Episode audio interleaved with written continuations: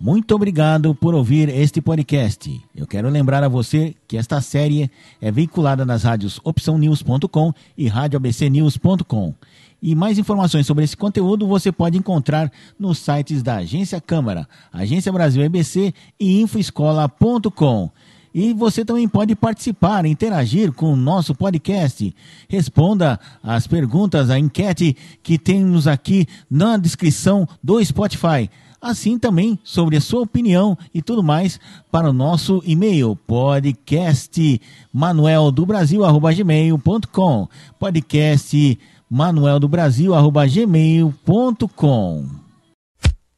Terra Brasilis Vou cantar tudo de novo? Política e economia nos tempos da Pindaíba.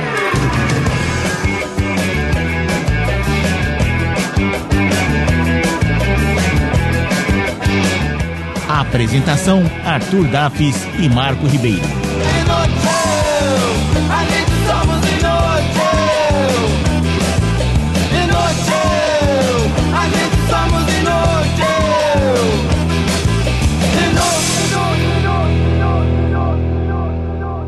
Bom dia, boa tarde, boa noite.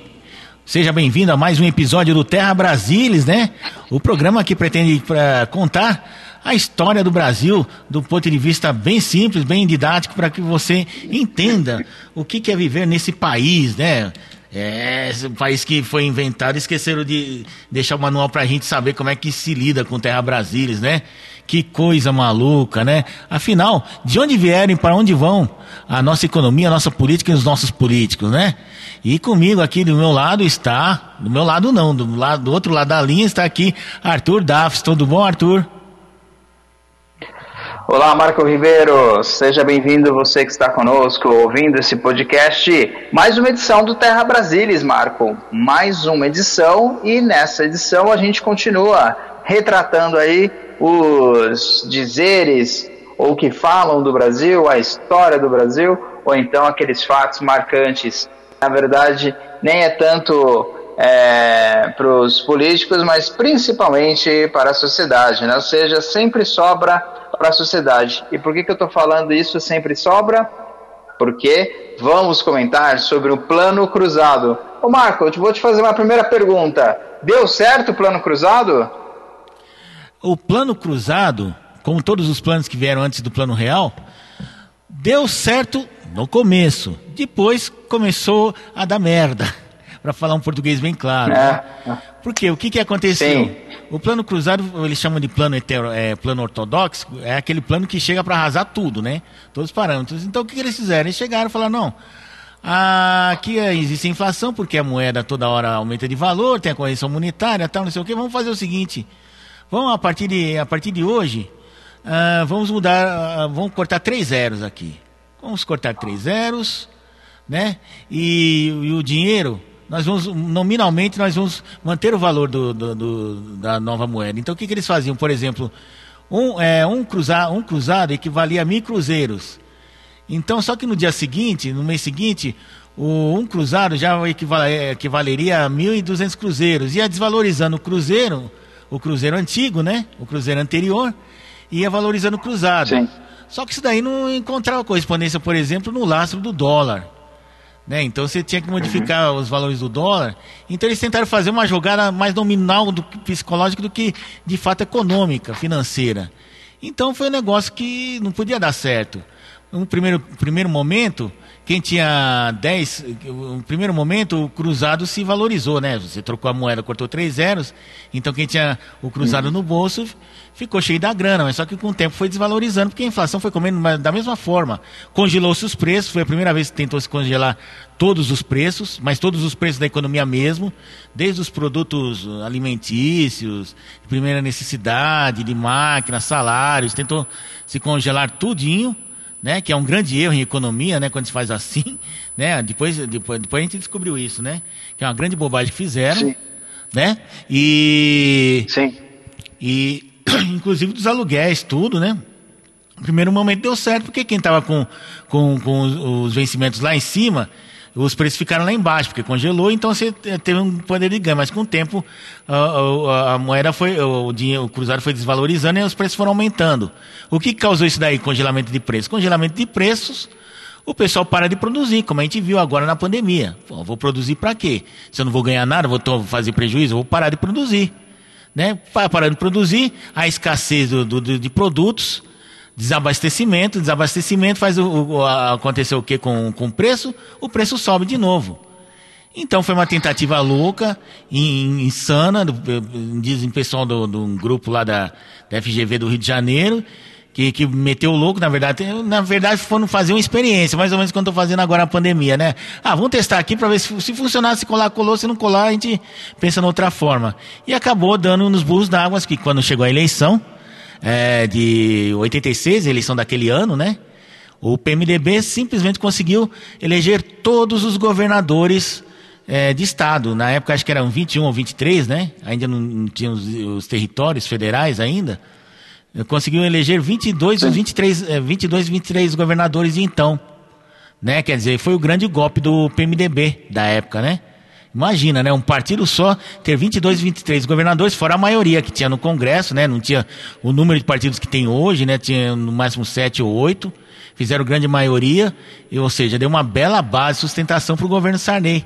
Mas nem por esse governo Sarney foi beneficiado, porque eh, no ano seguinte teve a Constituinte e o governo Sarney foi muito cobrado, porque a economia começou a cair em frangalhos, frangalhos eh, dando vazão àquela nossa teoria de que não adianta o, o, governo se dar bem politicamente, né, ter uma estrutura política, base política, se a economia está indo de mal a pior. E foi a desgraça, né? Sim. O plano cruzado acabou se revelando a desgraça do, do, do governo Sarney nos anos seguintes, até ele entregar a posse para Fernando Collor. Exato. E aí, é, é, fazendo essa conexão, Marco, em relação ao plano cruzado e também ali o início do governo José Sarney, eu trago aqui um verbete da, da Fundação Getúlio Vargas também, né, que é justamente um texto que eles descrevem. Ó, plano de estabilização econômica anunciado em 28 de fevereiro de 1986, no governo do presidente José Sarney, nos anos de mandato de 85, de 1985 a 1990. Inicialmente bem sucedido, pois os índices inflacionários caíram consideravelmente. Exatamente. O exatamente. recrudescimento, é, o recrudescimento da inflação levou o plano ao fracasso no final de 86. Foi aquilo que você já disse, né, nesse início, que no começo estava tudo ótimo, só que preço congelado né? Digamos assim, esse gelo derreteu rápido, hein, Marco? E aí, continuando Isso, aqui, boa, ó. Boa figura. Governo... Boa figura de linguagem. É. Exatamente, ó. O governo Sarney implementou em 28 de fevereiro de 86 um plano de combate à inflação, que ficou conhecido como Plano Cruzado. O nome da nova moeda brasileira e substituiu o cruzeiro. Este plano surgiu como uma esperança para a população brasileira na ocasião, se defrontava com uma trajetória ascendente da inflação, que atingia uma taxa anual de 517% nos meses de janeiro. Ô Marcos, você anotou aí, ó, 517% de inflação? Tá tranquilo hoje, hein? Se comparado a esse número. Não, Isso em 86. O pessoal tá reclamando hoje, ai, a inflação, 8%, vai bater 8% de inflação esse ano, meu Deus. Meu Deus do céu, em 2014, em 84, o ano anterior após o Sarney, último ano do governo Figueiredo, era 8% ao mês. E olha que 8% ao mês foi um, era uma taxa grande para o que viria depois no plano Bresser, no, no tempo do Maílson da Nóbrega, que chegou a 20%, 30% ao mês. 8% ao mês, uhum. imagina, já era a taxa mais. Pô, 8% ao mês está bom demais, meu. O pessoal comemorava quando a inflação é, chegava a menos de 100% ao ano. Pô, não já atingimos três dígitos, que bom. 8% ao mês, os caras estão chorando hoje. Ai, 8% de inflação, meu Deus do céu. No ano, no ano, no ano, e dá o quê? Não dá nem 1% ao mês. Ah, vamos dormir, né, meu? Pelo amor de Deus. É que o pessoal não tem a vivência, ou se faz de besta, esquece como é que era antigamente, entendeu? Exatamente. E aí eu tenho algumas frases aqui, isso já é de acordo com a fonte memóriasdaditadura.org.br, né? Um site é, desse, um site que tem esse nome, Memórias é, da, da, ditadura. Isso. E justamente tem a ótica do próprio José Sarney, Marco. E aí duas frases que eu vou trazer aqui até para contextualizar um pouco, né, em relação ao governo e também o que ele tinha como, digamos assim, carta na manga, ou então carta no paletó dele, é o plano cruzado.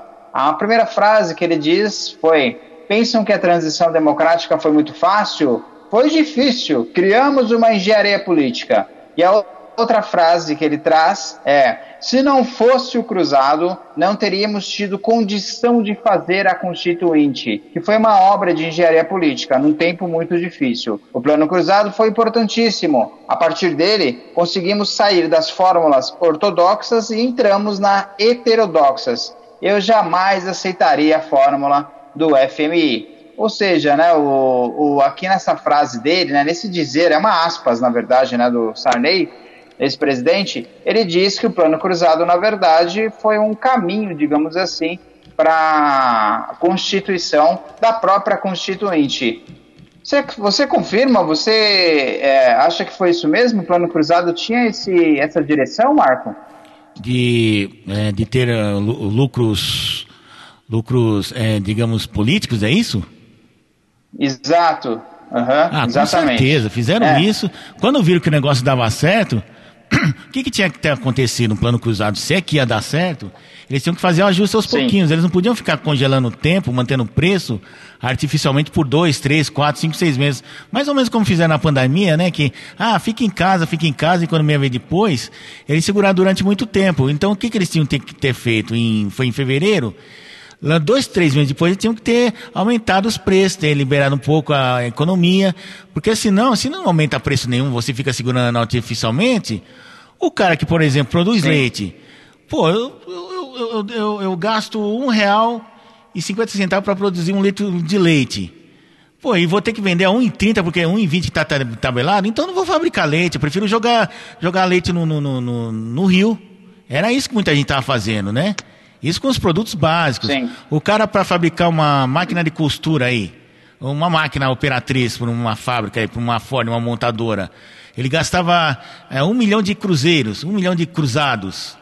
Né, mas só que, segundo a tabela lá da, da, da, da do, do, plano cruzado, tabela da Sunab, sei lá o que, você só podia vender por 700 mil. Pô, se é para fazer isso, então eu nem fabrico. Nem fabrico, eu vou pegar esse dinheiro, vou jogar no mercado financeiro e vou ganhar muito mais que isso. Vou, eu, 700 mil, vou pegar e vai, em dois, três meses, vai virar um milhão, um milhão e duzentos. Então o que, que o pessoal começou a fazer? Pô, para que, que eu vou fabricar o que eu produzo normalmente?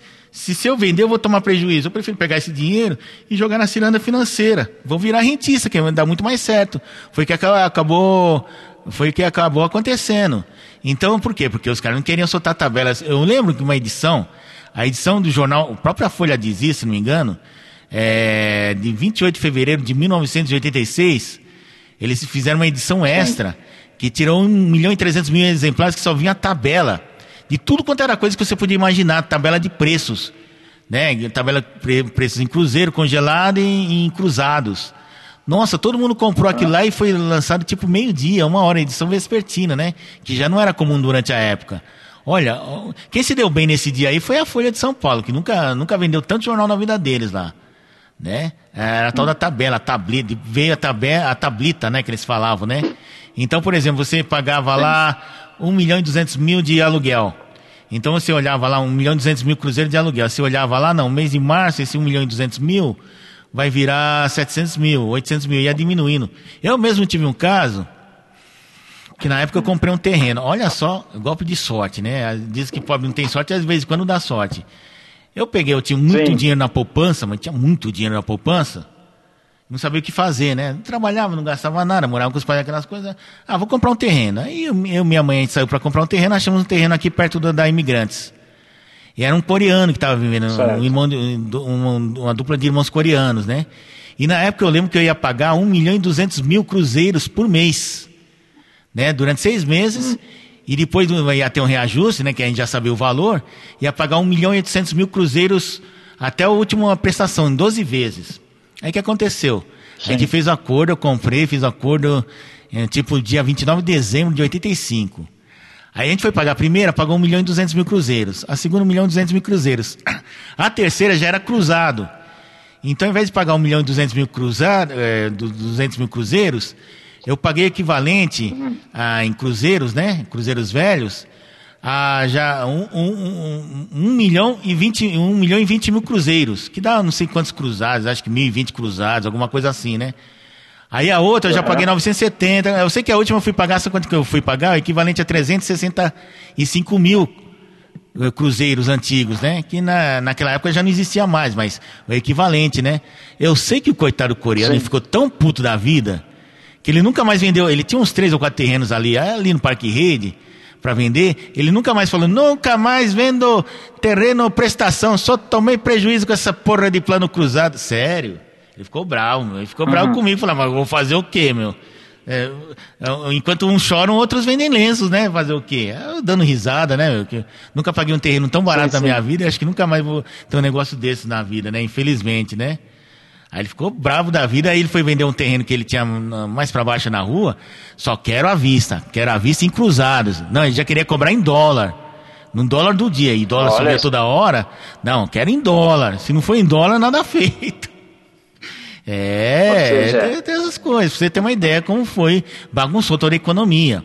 Para você ter uma ideia, nessa época aí, acho que foi a época que a indústria do disco vendeu é, mais discos na história dela, a indústria do disco, disco fonográfico, né? É, Sim.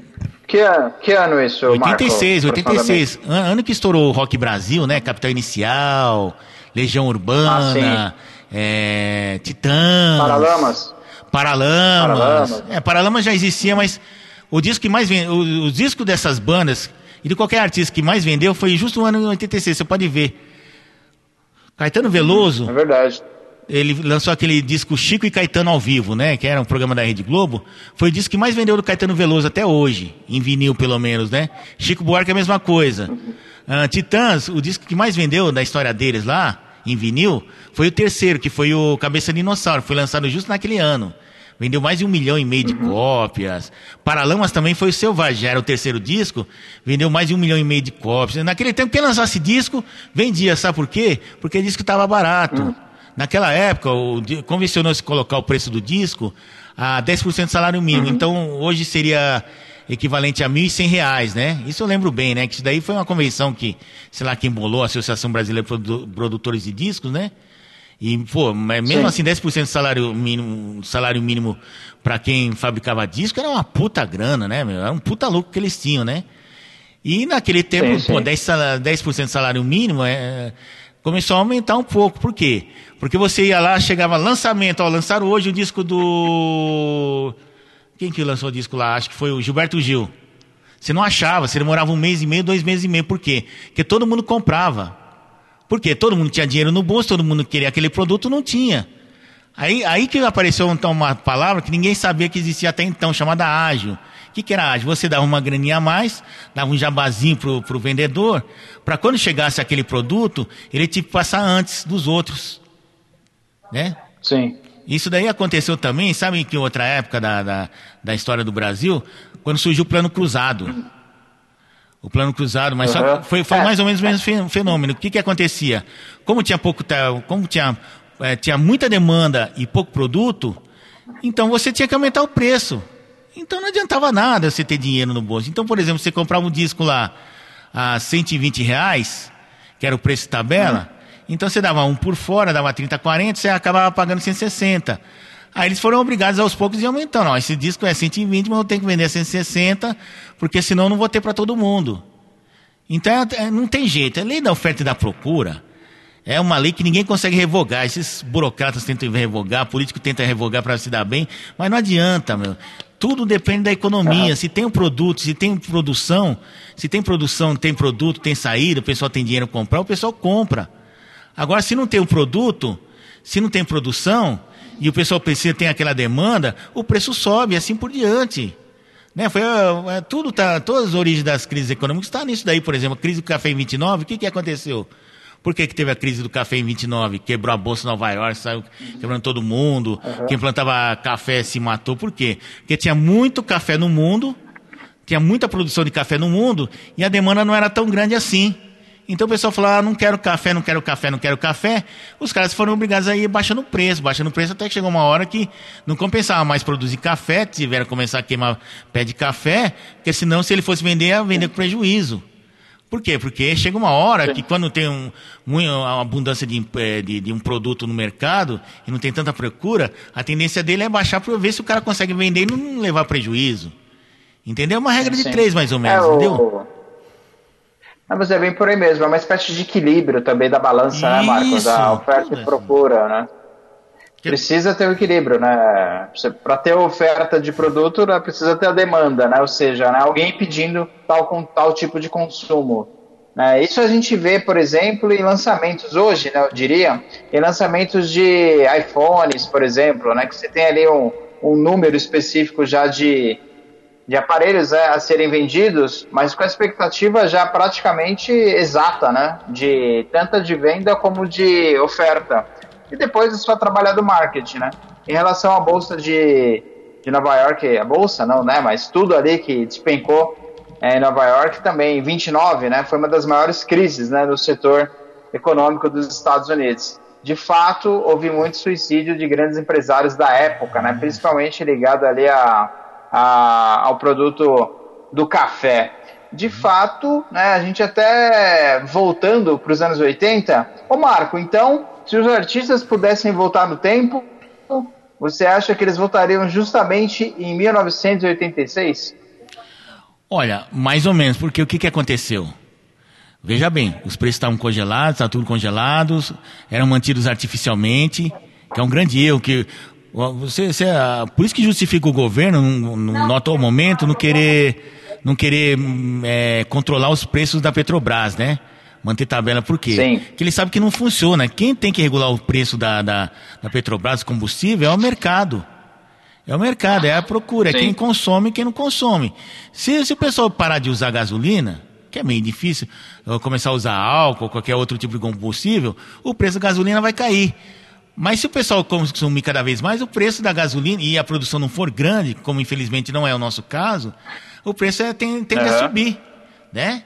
Então tudo é uma questão de equilíbrio, Sim. é uma balança, não tem jeito de, de, de, de acontecer isso. Uhum. Até que o emprego, quer ver só um exemplo? Minha tia, falecida tia, minha saudosa tia Ana, faleceu recentemente, ela sempre contava essa história. Quando Sim. ela chegou aqui em São Paulo em 1974, é, é, tinha emprego, hum. que, nossa, é, era o melhor lugar do mundo. Todo mundo queria vir para São Paulo por quê?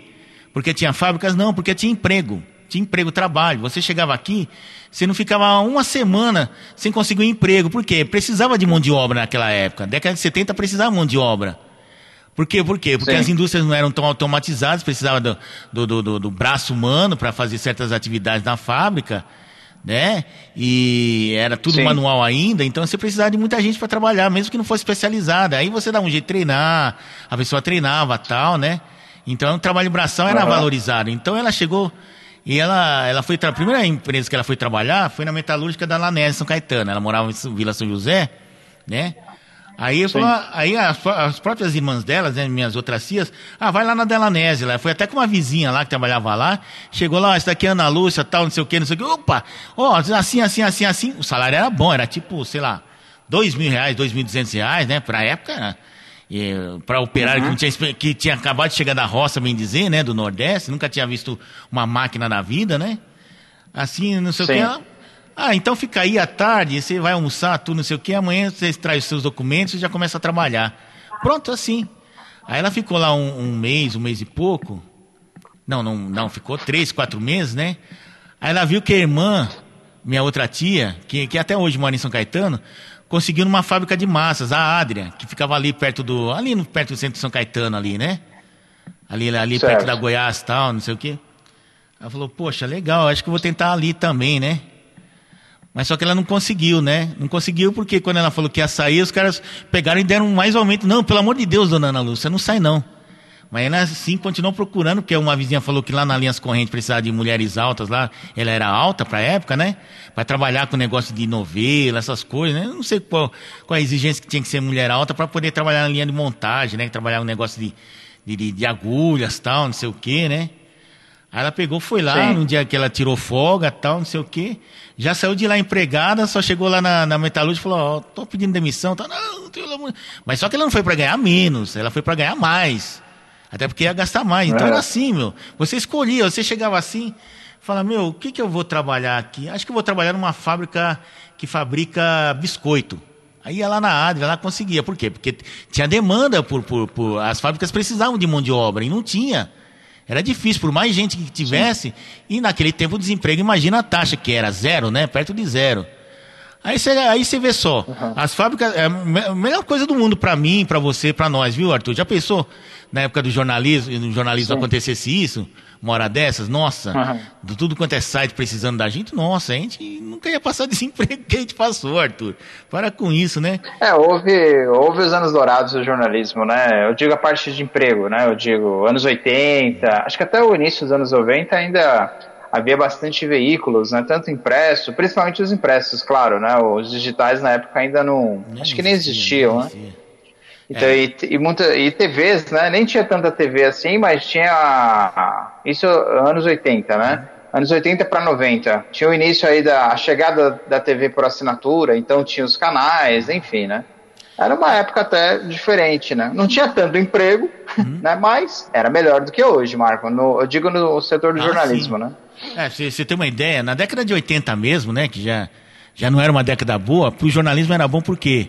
Porque faltava jornalistas para trabalhar em jornal. Jornalista, quando, quando diz jornalista, não é jornalista com diploma, tal, não sei o quê. Jornalista, gente que sabia, que soubesse escrever. Né? Que não era todo mundo sabia Isso, escrever, né? exatamente. Pra você ter uma ideia, o Faustão, Aham. que hoje aí ganha sei lá quantos milhões por mês, ganhava na Globo até, era o maior salário da TV brasileira, ele falava que ralava naquela época. Se você procurar na internet, vou até ver se acha e deixa o link aqui. Ele, ele tinha cinco empregos, Sim. então de manhã ele trabalhava no Bom Dia São Paulo, como editor de esportes, só para ficar lendo as notícias lá. Aí saía de lá, ia correndo, ia trabalhar no, na Rádio Globo, na Rádio Globo, né? Que ele fazia lá, era repórter de campo lá, setorista, tal, não sei o quê. Fazia o balancê, aí saía do balancê duas, três horas da tarde, ia trabalhar no Estadão. No Estadão, no Jornal da Tarde, lá que ele era é, sub, é, redator de esportes também. Então ele tinha que ter três, quatro empregos. Né? A maioria dos jornalistas nessa época tinham no mínimo três, quatro empregos. Por quê? Porque os caras. é, é, primeiro porque tinha escassez de mão de obra, né? Mas assim, Sim. é, o salário era muito baixo. Então, por exemplo, o, o cara trabalhava no Estadão, porra, o trabalho no Estadão, ele ganhava assim o mesmo que um operário trabalha numa fábrica aí o dia todo, na época, né? Então o cara ganhava 1.500, 1.600 por mês, era um salário horrível. Hoje em dia tá um, tá um pouquinho melhor, pelo, pelo menos pelo piso, né? Quer dizer, nem sei também, porque é, do jeito que a a profissão tá toda escangaiada, né? Mas naquela época, um, um jornalista ganhava menos, ou tanto quanto um operário sem especia- especialização. Então era muito mais lucro você ser um peão especializado na, na linha de montagem, um, ou um peão que trabalhava num- numa manutenção de uma, numa Volkswagen uma Mercedes, que ser jornalista. Que jornalista, a única vantagem do jornalista é que como não trabalhava o dia todo, trabalhava jornada de 4, 5 horas, então você tinha dois, três empregos para poder complementar, que nem professor. A maioria dos professores era assim Sim. também, acho que até hoje também é, né? O salário era baixo, não era muito bom, então o cara para ter um, um nível salarial mais ou menos, bem mais ou menos, tinha que dar aula de manhã, de tarde e de noite, de manhã, de tarde e de noite. Às vezes no, pro Estado mesmo, né? E o Estado precisava de professores, né? Como até hoje precisa. Então são essas coisas que a gente vai. Tá vendo só como a economia é importante, né? E influencia na nossa vida, né? Sim, e não, e detalhe, né? O, o Marco, a, como a área industrial, ela tinha um peso, né, para a economia, né? Isso, Até um porque, peso como você grande. mesmo disse, Um peso muito grande. Sim, como não, você Bruno. disse, a, a própria a indústria, ela tinha, ela tinha força na economia. Né? Se a economia ia bem, a indústria também ia muito bem, obrigado. Os outros setores, né, de jornalismo, como você mencionou, os próprios professores, É, no né, caso seria diria- serviços, né? Serviços. Exatamente, mas eu diria assim, áreas humanas, né? Que é a parte aí, tanto a área de pedagogia como. Na época era magistério, hein, né, Marco? Era mais isso, né? É, Como magistério, é, não tinha exigência do diploma, né? De nível superior. Eu acho assim, era, um, era visto diferente. A mão de obra não tinha tanta formação, né? Eu diria a formação do ensino superior. Mas você poderia, como a escala de trabalho de horas era bem menor, você poderia ter dois ou três empregos. Como você já. A indústria não, geralmente era uma carga exigia o quê? Né? A especialização. Claro que é para uma uma, uma parte, uma especialização técnica do que formação superior. Só que os, os salários eram maiores, né, digamos assim. Agora, em relação a. Voltando a essa questão de economia barra trabalho, né? E barra, assim, vai, sociedade, como a sociedade ela sentia essa questão do plano cruzado que não deu muito certo, né? Digamos assim. As razões do fracasso do plano cruzado, Marco, o, a própria Fundação Getúlio Vargas ela traz um, um retrato ainda que superficial sobre essa questão do fracasso. Uhum. Inclusive, ela aponta alguns economistas né, que identificam o quê? É uma concepção única na causa para o seu malogro, né? ou seja, para o fracasso. Para avaliar o plano cruzado, é preciso então entender a concepção do processo inflacionário da equipe de economistas responsável pela elaboração do plano. De fato, você sabe quanto tempo durou o plano cruzado, Marco? Olha, em termos, é, em termos práticos, não durou nem seis meses. Foi suficiente para chegar até a eleição. E depois da eleição, eles lançaram o Plano Cruzado 2, que acabou desregulamentando, né, acabando com essa acabou, acabou estourando cabeça, né? Que tá tudo reprisa, represado, acabou estourando tudo no plano cruzado 2, que foi em novembro do, do mesmo ano, né? É. Aí dali pra frente voltou Isso, o que era antes e voltou até com, com mais força ainda, né? Porque né? O, o que causava inflação no período anterior ao plano cruzado, agora veio com mais força, porque aí o que causava inflação parece que é como um vírus, né? O cara vai aprendendo, opa, os caras tentaram me barrar aqui, então vou, vou, vou me disfarçar de outro jeito, né? A inflação é uma espécie de vírus na economia, né? Então quando voltou, voltou com muito ela mais força e mais difícil combater. Sim, ela vai se adaptando, né?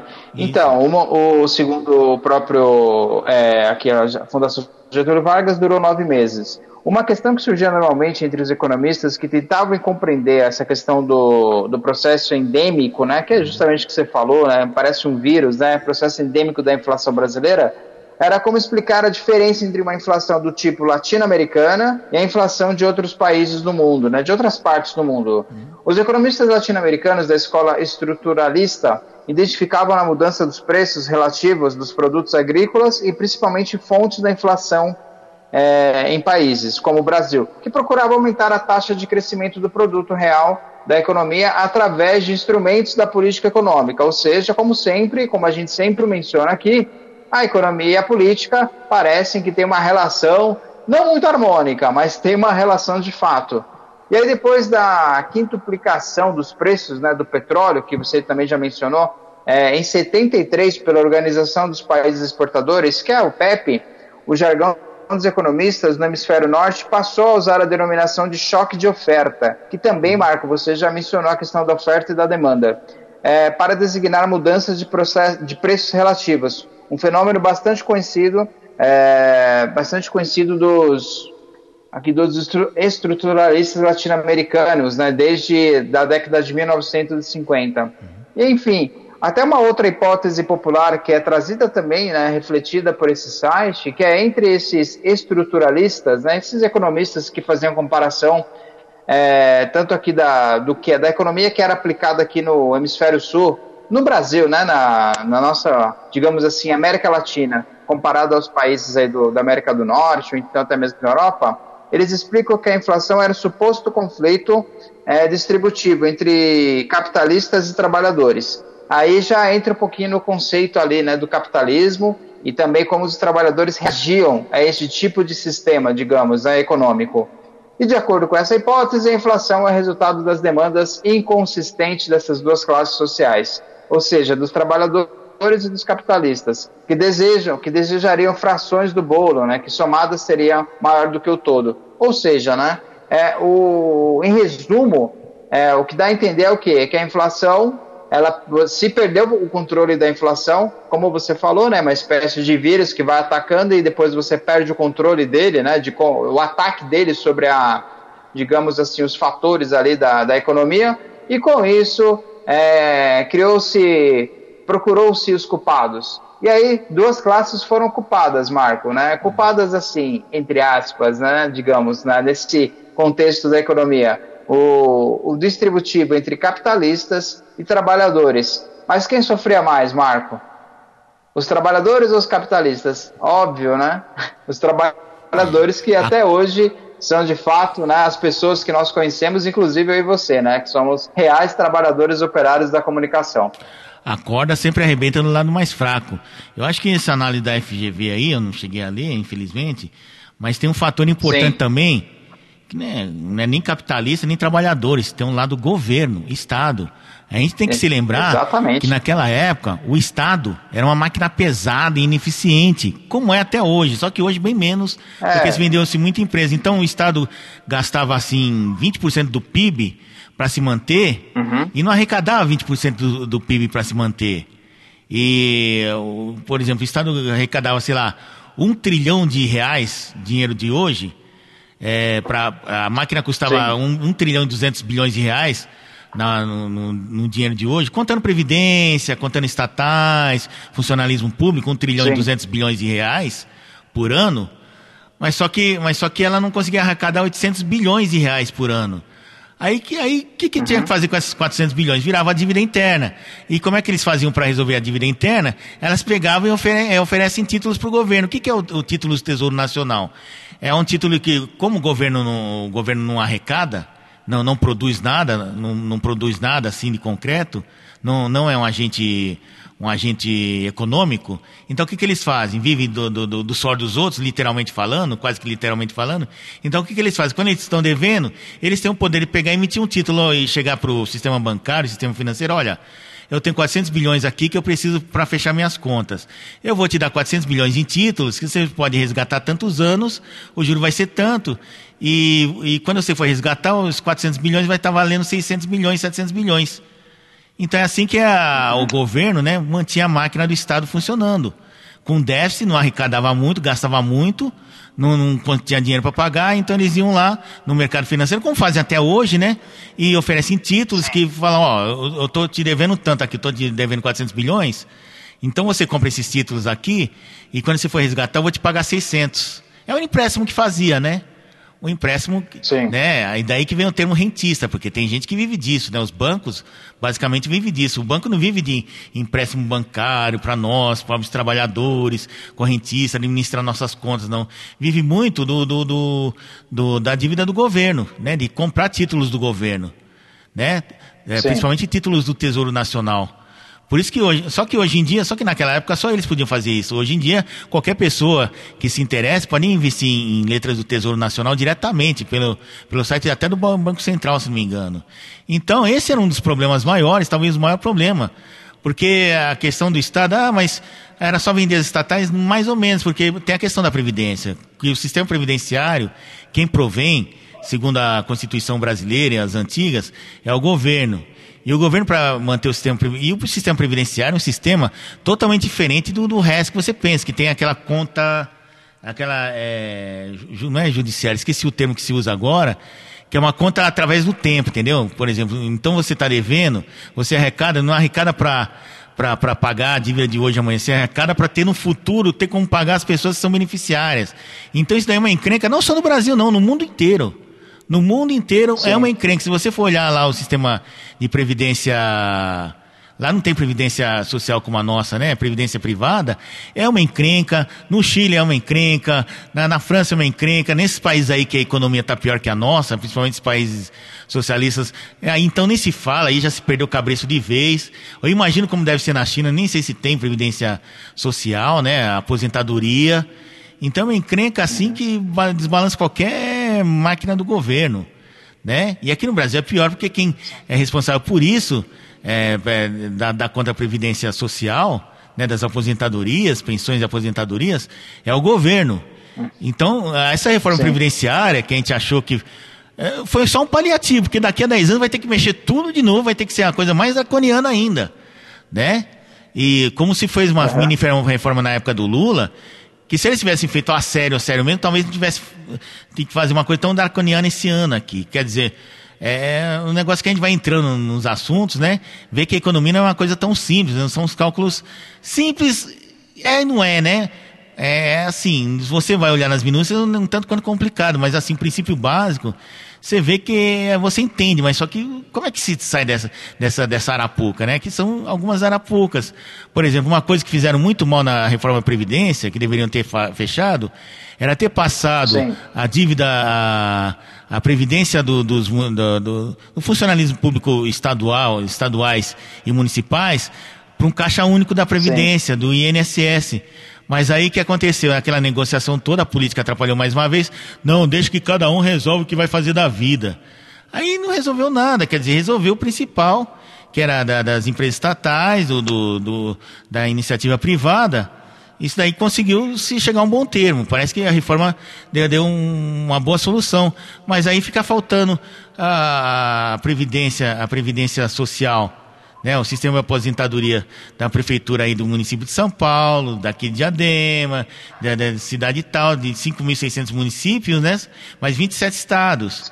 Então isso daí deveria ter passado tudo para a Previdência Central, que administraria tudo, todos teriam mais ou menos os mesmos direitos, né, dependendo da, da, de como foi a circunstância, quanto pagou, tal, não sei o que, seria muito mais fácil, mas, mais uma vez, a política pensando nos interesses, né, querendo fazer média, né, sempre os, ah, esses políticos, né, atrapalharam tudo, e continua a bagunça que está antes, né, tá bem menor, porque conseguiu se ajeitar pelo menos a Previdência durante 10 anos aí, mas o resto que ficou de fora a Previdência, e aí, como é que faz? E a Previdência privada?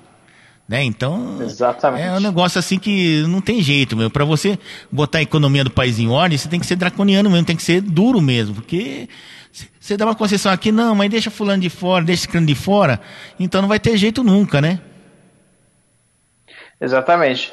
E aí o, até é, finalizando essa parte do. Finalizando essa parte, só um trecho, viu, Marco, do contexto, hum. do que traz aí o próprio Getúlio Vargas, né? Que ele não finaliza, mas ele traz um, só um parágrafo dizendo assim.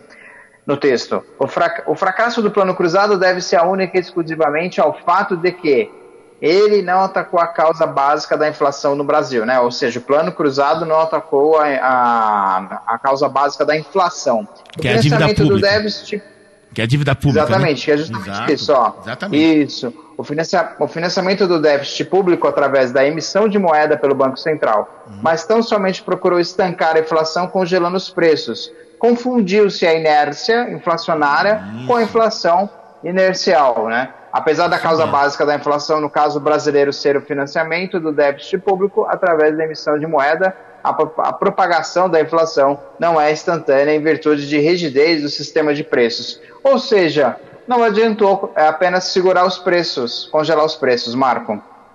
Então, diante disso, né, assim, o plano cruzado ele foi um super, uma super propaganda e até funcionou né, no início, inclusive com os fiscais do Sarney, né? Não sei se a lembro, sua tia falava lembro. sobre isso. Tava lembrando disso agora. É. E nessa Exatamente. época, os gerentes de supermercado sofriam muito, porque chegava um cara lá e falava: Olha, o preço do feijão tá nove reais, mas na tabela é seis. Não, mas nove. Não. Ah, é? Vou chamar Tsunami. Ele chegava e dava voz de prisão. O senhor tá preso em nome do presidente da República, José Sarney. Tem a gente que fazia isso. Né? É um absurdo que virou. Virou um negócio totalitarista, né? Sem, sem, sem pé na cabeça, né? É... é, exatamente.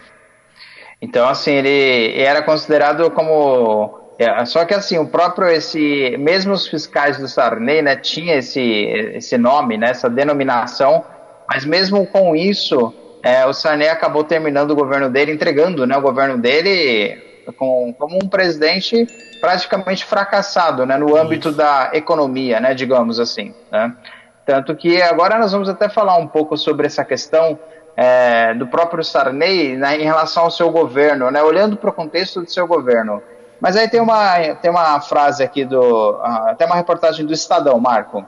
Eu tenho consciência que o senhor não teve facilidade, muito menos moleza. Quero colocar a sua presença na presidência no período da Constituinte, em igualdade de condições com o companheiro Ulisses Guimarães.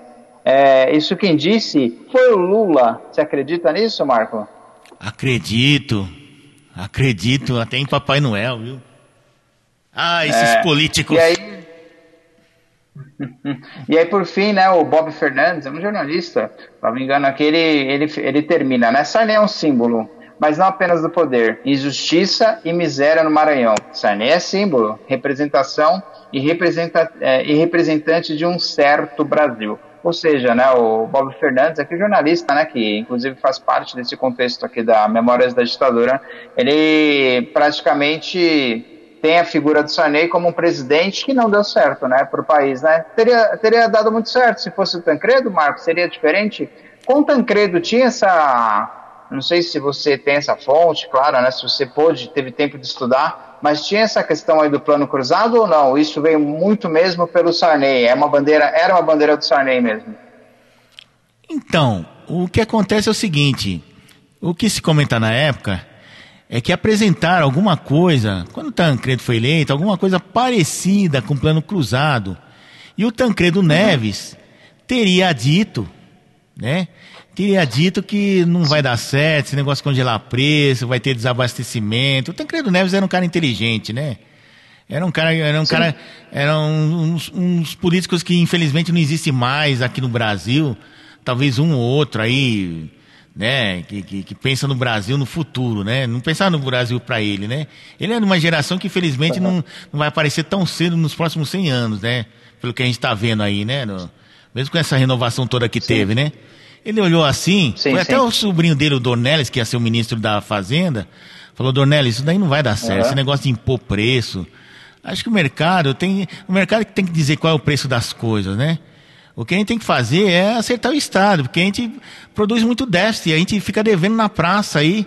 E o governo, e, uhum. e não é interesse de ninguém, nem para o governo, nem para ninguém, que ele fique devendo na praça. Imagina, você faz um serviço para o governo, quando você faz um serviço para o governo, não é coisa de 500 mil, mil reais, é coisa de no mínimo 40 mil, 50 mil, 60 mil reais, depende do que você vai fazer. Se ele te paga, você tá bem. Opa, fiz um bom negócio. Uhum. Mas se ele não te paga, o mico passa para você. Aí você fica com aquela dívida lá, e aí? Aí, aí o governo, como é um a um péssimo pagador, falar, ah, eu pago, não nego, pagarei quando puder, né? A não ser que você Sim. dê aquele negócio do que a gente viu aí no escândalo Petrobras e tal. Então, o próprio uhum. Tancredo não acreditava muito, né? É o que dizia, né? Porque uma vez, não sei qual foi o ministro Pércio Arida, o, Dilson Funari, eles falaram, é, esse plano foi apresentado para o Tancredo Neves, quando eles acharam que tinha dado certo cruzado, né? E o Tancredo Neves falou, ah, isso daí é capaz de não dar certo, né? E o pessoal até riu, o Tancredo Neves não entendia nada de economia, né? Mas no fundo, no fundo, ele tinha razão, Sim. falando, não é, assim, não é por aí, por decreto, vai, o decreto vai, faz tudo. É que muitas ditaduras fazem por aí, né? O que está se fazendo na Venezuela, né? Venezuela tá, tá uhum. tá baixando coisas por decreto, tabela, não sei o quê, e a moeda dele está desvalorizada. E tem outro interesse também, viu, que hoje, graças a Deus, é, ao, ao longo do tempo conseguiu se fazer, é, o Banco Central era um banco assim que o governo manipulava as políticas de, financeiras, né, de, de pública da moeda e tal, né? Por isso que se brigou Sim. muito nesse governo aí, e fez muito bem, do Banco Central ser independente do governo federal. Não está atrelado. Naquela época era. Então chegava lá o presidente da República, o ministro falou, oh, você vai ter que aumentar o, o valor do dólar, vai ter que desvalorizar a moeda que houve desvalorização sim nesses planos, né? Mas por ordem do governo, uhum. sem ter porquê. Às vezes não tinha por que desvalorizar, desvalorizava para ver se tinha alguma vantagem lá, para ver se dá um, uma sobrevida às contas do governo. E isso atrapalhava muito também. E não, não, é assim que funciona. Quem tem que regular isso é o Banco Central. Ele tem que ver o, os parâmetros da, da, do que está acontecendo na economia e dizer, ó, o dólar vai subir. Né? Não é nem o dólar, não é nem ele que fala, né? A moeda vai, vai ser desvalorizada ou não, nós vamos fazer assim, assim, assado, porque a função principal do Banco Central é ser guardião da moeda.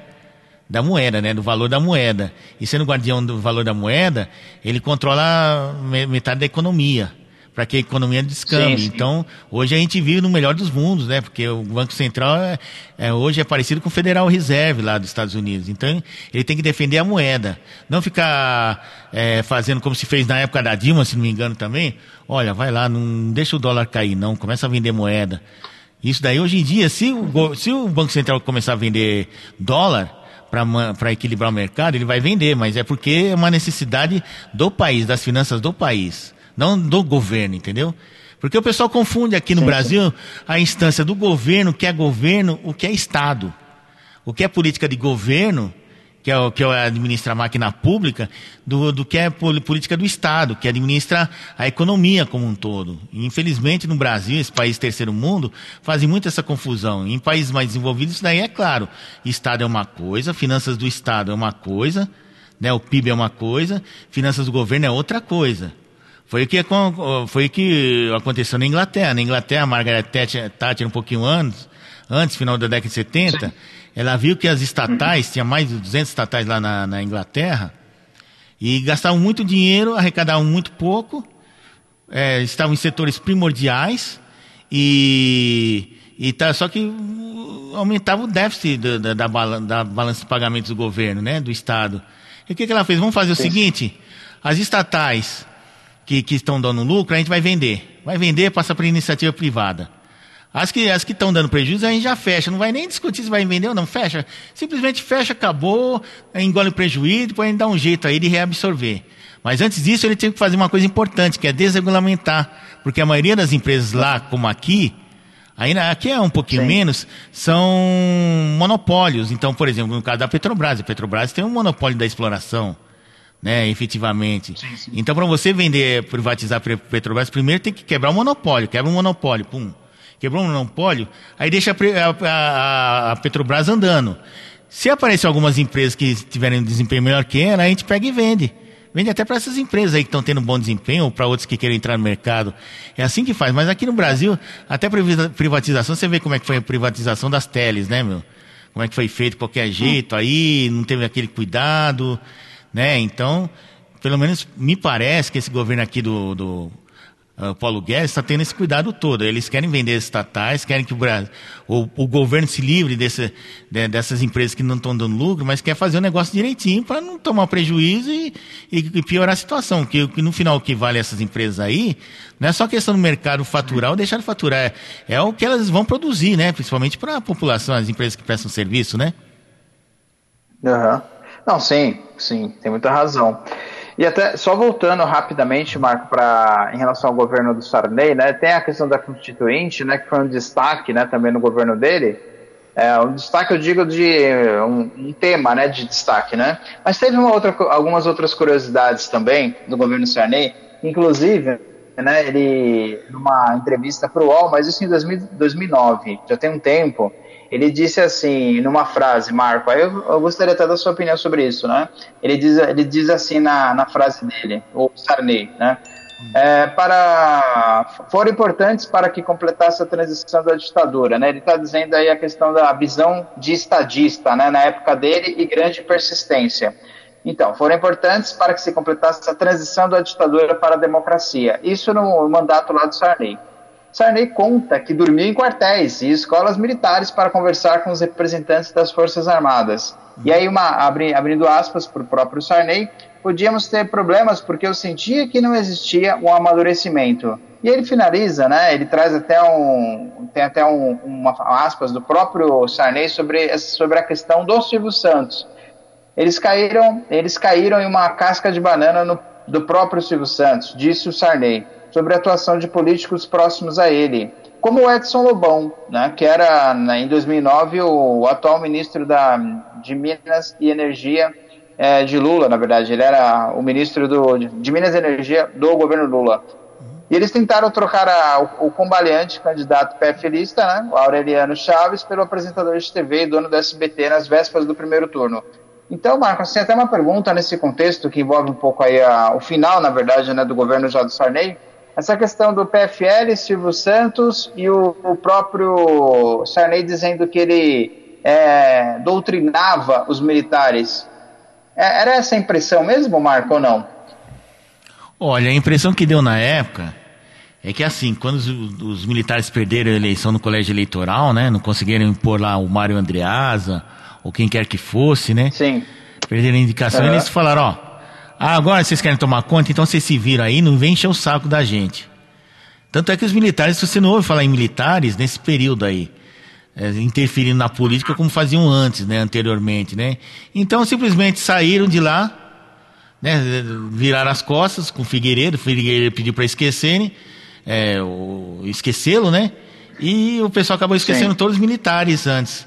Até porque quando você chegava e falava militar, ah, não temos militares, será que é praticamente escorraçaram? Como era melhor, meu? Pô, a gente brigou tanto para tirar os caras, agora, agora que eles saíram a gente vai chamar os caras de volta, então tinha uma certa, assim, um certo desprezo pelos militares, né? Diferentemente de hoje, né? Que de qualquer maneira o novo governo conseguiu é, reabilitar a imagem do, do, do militar, né?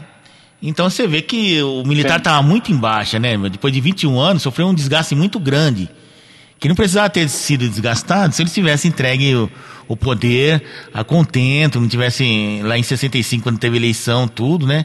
Mas depois de 21 anos, o desgaste que eles sofreram foi enorme. E a esquerda, que não gosta dos militares, né? De, de, pelo menos dessa geração de militares, começou a aproveitar, é, tudo era culpa de militar, tudo é culpa do militar, é entulho autoritário, entulho autoritário, vamos remover. Então eles sofreram assim, um, nossa, um massacre, né? A classe militar, um massacre na imagem, como se, praticamente um assassinato, um, um, assassinato de reputação, né?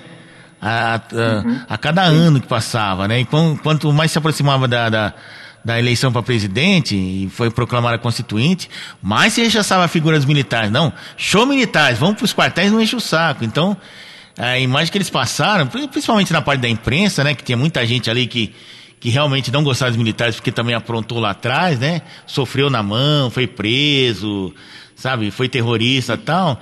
Então criou-se a pior imagem possível dos militares, né, nessa, nessa época aí que é, que, que é a credibilidade dos militares estava abaixo da credibilidade da imprensa, que já não era muito grande, já não é muito grande hoje, naquele tempo era pior ainda, né? Então, Sim. sabe, o Sarney, acho que ele ficava meio com medo de, pô, de repente os militares se irritam, porque é todo mundo batendo neles todo dia, né? Como acontece agora com o, governo atual. Deixa ele acalmar os caras, falar, ó, oh, gente, é assim mesmo, não leva mal não, o pessoal fala de boca para fora. Então, se ele agir dessa forma, que eu desconheço, né? Mas aí tá sendo contado, né? Acho que era com medo de negócio Sim. dar um cabreço e voltar e ter um outro golpe, né? Porque a gente tem que admitir que em 85 a gente não tinha certeza que a gente ia chegar a promulgar uma nova constituinte e eleger o presidente da República. A gente só acreditou que ia ter eleição para presidente da República no dia que foi votar ali. No dia 15 de novembro de 89, que até então a gente falou, ah, mas será que vai ter? Todo mundo desconfia. Ah, sei não, do jeito que a coisa tá indo, essa bagunça toda, é capaz dos militares darem um golpe de novo. Todo mundo falava isso. E era a impressão que a gente, então a gente ficava assim. Vamos fazendo as coisas aqui, vamos fazendo a abertura, mas vamos estão com a toma na mão, porque vai que os caras ficam putos, ah, vamos tomar conta que esses, esses né? Esse era o sentimento geral. Uhum. Pode perguntar para qualquer pessoa, assim, né? Falar, ah, muita gente, principalmente povão, povão. Ah, será que vai ter eleição, fulano? Ah, não sei não. Ah, mas para algum lugar na Constituição, ah, sei lá. Eu tenho a impressão que qualquer hora dessas os militares vão acordar e falar, vão botar esse político tudo para correr e vai voltar pior que era antes. E, e uhum. já tinha uma frase naquela época, principalmente o pessoal mais velho, mais adulto, falava assim: é, na ditadura militar eu era feliz e não sabia. Tinha até adesivo no carro, né? Porque foi vendo que a economia não Sim. melhorou. De, de, em determinado momento, a economia na, na época do regime militar, somente na década de 70, não era aquela coisa, mas também, pô, você, você vivia bem, tinha o seu trabalho, faltava um emprego. Como eu falei da história da minha tia Ana, né? Pô, né, no sim, tempo sim. dos militares você tinha emprego, né? Ganha, não ganhava bem, mas, pô, você conseguia pagar as contas bonitinho, a gente saía no final do ano, final do ano você viajava pro norte e tal, não sei o quê. Mas, pô, a gente era feliz não sabia. Aí botou esse serviço tudo de novo, os caras estão roubando um milhão, né? Que não parou de ter escândalos, né? Nem quando os militares saíram, né? Estão roubando um milhão, é. agora tem desemprego, a inflação toda hora, você vai no supermercado, compra, então o pessoal já começou a falar, volta milicos, né? Começou um movimento, volta milicos, volta milicos, milicos, milicos. Se não tivesse uma eleição direta para presidente, talvez tivesse voltado, viu? Então a gente fica assim meio, será que, será que, né? Mas tanto é que o pessoal só acreditou, não. Agora, agora nós, agora realmente estamos tá, tendo eleição. Quando chegou no primeiro turno e não teve nenhum problema assim de ordem maior, né? Aí a gente teve certeza, uhum. né? E a questão do Silvio Santos aí que você é, entrou, é uma coisa que ele já estava ensaiando tal, porque ele tentou ser candidato a prefeito de São Paulo, que foi a eleição anterior 88. Mas ele tá com problema com as cordas vocais, a família dele proibiu, falou, não, você não vai entrar em política não, não sei o quê. Ele brigou hum. com a hum. mulher, né? Chegou até se separar da mulher lá, teve um quiprocó lá, Dona Iris lá, tal, não sei o quê. Aí em 80, o pessoal voltou, os políticos voltaram. Pô, o único cara, por quê? Eles estavam com medo do Collor. O Collor, desde o primeiro momento, quando começou a corrida presidencial, as pesquisas diziam que ele estava na frente. Do nada, ele surgiu do nada, fez dois, três programas lá, meteu o pau no Sarney, fez mais ou menos como fez o Bolsonaro na campanha eleitoral. Aí quando foram ver, quando eles foram acordar, o Collor estava na frente de todo mundo. Até o Brizola, que era o primeiro. Sim. No primeiro momento eles gostaram porque, bom, é melhor o Brizola atrás que o Brizola liderando as pesquisas, que o Brizola ganhar, nós estamos ferrados. Brizola era o Ciro Gomes de hoje, né? Mais ou menos isso, né? Sim, Tanto é sim. que o partido é o mesmo PDT, né? Aí eles foram gostando da Aham. ideia do Collor, mas só que eles viram que o Collor estava avançando demais e já não estava conversando a mesma língua que eles. Falei, eita, se o Collor ganhar, vai dominar. Então, o. o como chama? O sistema aqui não tá gostando muito dessa história do Collor. Aí começaram a fazer isso, aquilo, aquilo outro, mas não- ninguém conseguia derrubar o Collor. Ele foi, ele foi, ele foi liderando a campanha presidencial do começo até o fim, né? Inclusive no segundo turno também, que quase o Lula chegou lá, mas o Lula também tinha umas coisas meio, meio bagunçadas aí no meio do caminho, foi fácil derrubá-lo, né? E acabou ganhando o Collor, né? Então, o paralelo que eu traço é isso daí. Aí, qual foi o desespero do Sarney e de outros aí, principalmente PFL? Uhum. Meu, a gente precisa lançar um candidato forte aí, mas não tem ninguém para disputar com o Collor. Vamos chamar quem? Ah, vamos chamar o Silvio Santos. Silvio Santos já deu. Silvio Santos já, já dava uma mostra que queria para entrar para política, era, um- era o comunicador mais. Ainda é, né? Mas naquele, até, naquele tempo era mais ainda, né? Comunicador mais popular do, do Brasil. Era uma pessoa querida, era tido como honesta tal, né? Sempre foi honesto, na verdade, né? E tudo, né? Sim. Aí foram falar com Aureliano Chaves, que era o candidato do PFL, que era o vice lá do Figueiredo, né? Tinha sido o vice do Figueiredo. Era uma pessoa simpática, carismática e tal, mas não tinha força política para ganhar votos. Aureliano, cede seu lugar aí pro Silvio Santos e tal. Não, não vou ceder não, que isso daqui é vagaminho. Se eu perder, perder, perdeu, pelo menos eu tentei e tal, não sei o quê. Tinha esperança, né? Esperança, van da minha tia, né? Aquela história toda, né? Como diria Gilberto Gil. Sim. Aí ele chegou, Sim. Ah, não quiseram, aí deram um jeito lá, armando correio, uns partidozinhos pequenos, tipo é, PRTB, né, da época, tal, não sei o quê, papapá, papapá, papapá. Aí na surdina, no, no meio do- dos 44 do segundo tempo, né, pra fazer a votação lá, inventaram o quê? Silvio Santos. Silvio Santos entrando no partidinho pequeno. Sabe quem tirou ele da jogada? Com apoio do Sarney por trás, né? Porque o Sarney era para apoiar o, o Ulisses Guimarães, mas como ele era, não falava a mesma língua do Ulisses Guimarães, né? Ali nos bastidores, Ulisses Guimarães, coitado. Certo. Foi, foi o Alckmin da, da época, né? Que o Alckmin teve apoio de todo mundo, Deus e o mundo, do PMDB, do presidente, sei quem, não sei quem, não sei quem. Aí no final o Alckmin foi um fiasco. O Ulisses foi um fiasco maior ainda. E, e o Ulisses merecia, pô. O cara era o pai da pátria na época, né? Depois de Tancredo era o pai da pátria, era o senhor constituinte, era uma pessoa íntegra, era uma pessoa que se fosse presidente, ele ia, ele ia tentar colocar as coisas no país. Ele era vice-presidente de vez em quando, né? Porque ele era presidente da Câmara e tal, né? O presidente da Câmara, sim. Isso, Aham. né? Então, então, assim, quando o Sarney viajava, ele que assumia a presidência. Então, ele era, ele é chamado de tri-presidente, né? Presidente da Câmara, da República e do, do- da Constituinte, né? Uma figura importante para nossa Sim. história. Quem sabe um dia a gente faz um capítulo à parte sobre ele, né? Que não pode ser esquecido jamais, né? Guimarães Os é- Guimarães.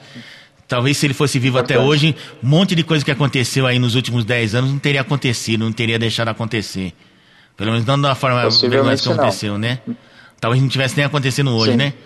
Aí o que aconteceu? O Sarney por debaixo dos panos, falou com esses partidozinhos aí, lançaram o Silvio Santos, Silvio Santos todo iludido, né? Falou, pô. Pô, e, e foi na ilusão mesmo, né? Ele foi ingênuo, de certa forma, né? Não dá pra culpar, ele foi sacana tal, não sei o quê. Aí ele pegou, lançou a candidatura. Sabe quem barrou a candidatura dele? O principal interessado, Fernando Collor. O Collor foi lá e sabe quem deu entrada lá no, no TSE, Tribunal Superior Eleitoral, para cancelar a candidatura do Silvio Santos? Gilmar Mendes, que era advogado da campanha eleitoral do, do, do- do- da, da coligação lá do, do, do Collor. Gilmar Mendes, se não me engano. Foi Uhum. isso daí mesmo. Depois o pessoal, a gente manda o link e o pessoal pesquisa direitinho. Né? Ou seja, aí eles conseguiram. Aí, já aí o TSE. conhecido. Oi? Oi? O Gilmar Mendes já era um velho conhecido do TSE e, e dessas. Ah, sim, desses- sim. Ele foi advogado-geral da República, não tem o Fernando Henrique, procurador, tudo, né? Não é um cara que surgiu do nada, né? E então, aí o que aconteceu? Depois a gente levanta aí, vou ver se até consigo em algum lugar aí. o biografia de Gilmar Mendes aí. Se, se não me engano, foi ele que apresentou isso. Talvez a pessoa que tenha me falado falou besteira, mas eu acho que foi ele sim. Mas aí o TSE Sim. achou, achou razoável as argumentações do, do- do- do- da chapa do Collor, né? Imagina o cara tá entrando agora, não fez campanha nem nada, não sei o quê. Derrubaram a campanha dele, né? Porque o que que aconteceria? Se o Santos tivesse disputado a eleição, ele ia tirar muito voto não do Lula, não do Brizola, ele ia tirar muito voto do Collor. E talvez, talvez Sim. o Collor não fosse pro, não fosse pro segundo turno, né? Quem poderia ir talvez fosse Silvio Santos. E realmente, e muita gente que ia votar no Collor chegou e falou: Ó, eu vou votar no Collor porque não tem outro. Mas se o Silvio Santos for candidato, eu voto nele. Eu vi muita gente, mas não foi pouca gente, muita gente falando isso. Quer dizer, a gente poderia ter aí, meu amigo, no segundo turno, talvez um Silvio Santos e um Brizola. Ou Silvio Santos e Lula. Né? Alguma coisa assim. O Collor ficaria como um cavalo paraguaio, né? Chegou lá na ponta. E aí ele fez um esforço. né? Aí o TSE achou. Na época o TSE era mais independente que hoje, né? Era menos, era mais Sim. técnico que hoje. Falou, não, realmente.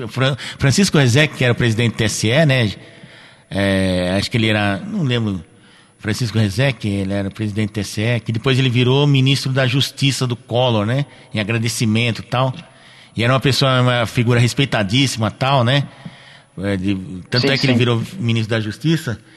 Eles argumentaram lá, falaram, não, realmente não faz sentido o Silvio Santos entrar agora, não fez campanha nem nada, ele está se valendo da, da força popular que ele tem, não, vamos cancelar isso daí. Se ele quiser disputar, disputa para daqui a cinco anos, em 94, né? Sim. E acabou cancelando e acabou dando Collor e Lula. Em suma, a campanha de, 90, de 89 foi isso, né? Aí segundo turno foi Sim. acirradíssimo, né? Porque o Lula estava muito lá atrás. Aí o pessoal que votou, que votou, por exemplo, no, no Brizola, no Covas, no Afif, no Afif não, a Afif votou no Collor. O pessoal que era mais à esquerda, né? No Roberto Freire, Sim. acabou votando no Lula. Ali sim teve, teve, teve um. que nós estamos vivendo hoje aí, né? Houve uma polarização. Sim. Ou você estava do lado do Collor, ou você estava do lado do Lula. Ou você era um cara conservador, votava no Collor, ou você era um cara um pouquinho mais progressista. Claro que o conceito progressista era outro, bem diferente, né? Sim, do sim. que é hoje. Sim. Você votava no Lula. Lá em, lá em todo lugar acho que deu, deu, deu, deu, divisão, mas não deu quebra-pau, não. Por exemplo, lá em casa, eu e minha mãe, eu, eu tinha votado no Covas, né? Eu ia votar no Afif. Sim. Aí só que o Afif começou a bater no Covas e o Covas estava atrás dele. Aí o Afif começou a bater no Covas, achando que ia subir mais, talvez chegando, pegar uma segunda vaga. Aí o pessoal ficou puto da vida, quer saber uma coisa? O Afif tá batendo muito no Covas, eu vou votar no Covas. Aí o Covas chegou, e chegou em terceiro lugar, em quarto lugar, atrás do Brizola, né? E muita gente votou no Covas. Se tivesse mais uns dois meses de campanha, era capaz de ele chegar em terceiro, até de repente ir pro segundo turno né? Que era aquela esquerda mais light, aquela coisa mais cen- centro-esquerda ou centro mesmo, né? E era, e era uma figura, Sim, né? Que naquele tempo tinha personalidade. Pô, hoje em dia você vê, vê os candidatos que nós temos hoje, e os candidatos que tinha naquela época, os candidatos daquela época eram muito melhores que hoje.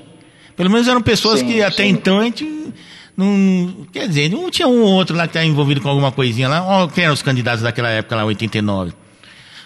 Collor, que ninguém sabia direito o que era, só sabia que era caçador Collor. de ma- marajás, mas até então não tinha envolvido nada grande, pelo menos que a gente soubesse. Brizola, O Lula. é, o Brizola, o Lula, que até então não tinha nada contra ele, era o grande líder da esquerda, líder operário, tal, Nordeste, aquela coisa. Uhum. Mário Covas, que era senador, um senador respeitadíssimo, né? Como a maioria dos senadores eram Sim. naquela época, né? E era um cara moderado, era um cara ponderado, né? Não era nem tanto a esquerda nem tanto a direita, era um cara. Era um verdadeiro centrão, podemos dizer assim. Ulisses Guimarães, Sim, Co- que era o pai da pátria. Olha, Ulisses Guimarães, Mário Covas, é, que mais que era o outro? Aureliano Chaves, que era vice do Figueiredo, mas assim, como ele era civil, o pessoal não tinha tanta bronca dele como tinha dos outros do, do, do, do período militar, porque ele era, um- ele era vice do Figueiredo, mas era civil. E ele sempre, ele sempre falava Sim. alguma coisinha, né? Ele sempre falava alguma coisinha, sempre se mostrava do lado do povo, ficava indignado com algumas coisas que o governo fazia, principalmente questão econômica e tal. Aí você tinha Afonso Camargo, que era ministro dos transportes do, do Sarney, que era uma figura assim, simpática tal, mas não tinha força política nenhuma. Roberto Freire, que está aí até hoje, né? Que foi senador, foi, foi, foi ministro, sei lá do que, em vários governos aí do Lula da Dilma, mas, mas é tido como uma pessoa honesta, né? Até hoje é tido como uma pessoa honesta. Tem umas ideias equivocadas, mas é uma pessoa Sim. honesta. Quem mais que nós tínhamos lá? Sim. Maluf, Maluf, Maluf já era outra história que o Maluf já era, não. Mas, peraí, Maluf, né, já, já separa. Isso daí já é outro tipo de, né? Hum. Enfim. E quem era o outro candidato que nós tínhamos? Eram 11 candidatos. Aí depois apareceram os candidatos menores, o Enéas. O Enéas também chegou aos 45 Enéas. segundos do tempo. O Enéas foi a história foi o seguinte, ele mesmo conta, né?